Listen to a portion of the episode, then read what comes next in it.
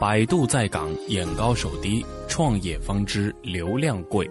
从发展阶段来看，创业做的事情是从零到一，而在大公司打工，则强调的是从一到十，要求的能力截然不同，得到的结果也可能天差地别。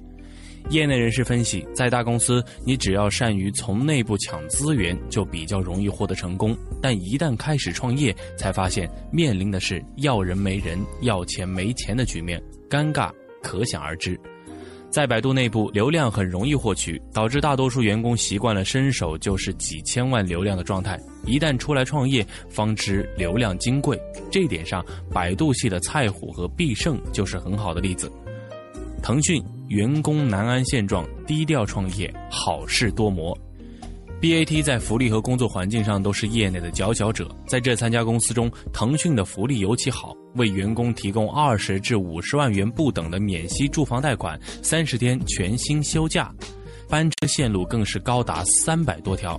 这么好的条件，员工的依赖性渐长，即便创业了，心理上的舒适区域往往仍难以走出。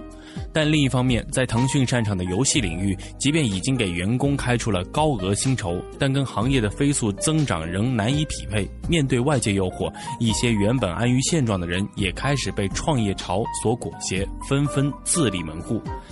跟其他两家公司相比，腾讯的企业文化一直比较低调，羞涩的小马哥和埋头干活的小龙哥是最好的代表。受此文化影响，腾讯员工离职创业往往低调务实的多，喜欢混圈子、站台的少。这在一方面促成了腾讯系创业者在产品上的扎实，另一方面也可能无形中妨碍了优秀产品的传播。毕竟这年头，酒香也怕巷子深。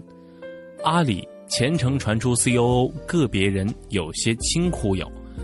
科技博主边牛士曾梳理过一个专题：阿里高管是创业公司 COO 的黄埔军校，陈国环、吕广瑜、甘家伟等都是阿里出生，之后去做了其他公司的 COO。为什么阿里盛产 COO 呢？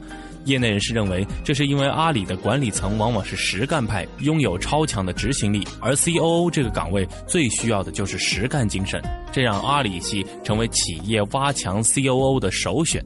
但是，作为一家长于营销的公司，阿里出来的个把凤毛棱角的员工也对炒作的路数比较熟悉，有时候也会抬高自己的身价来忽悠外界。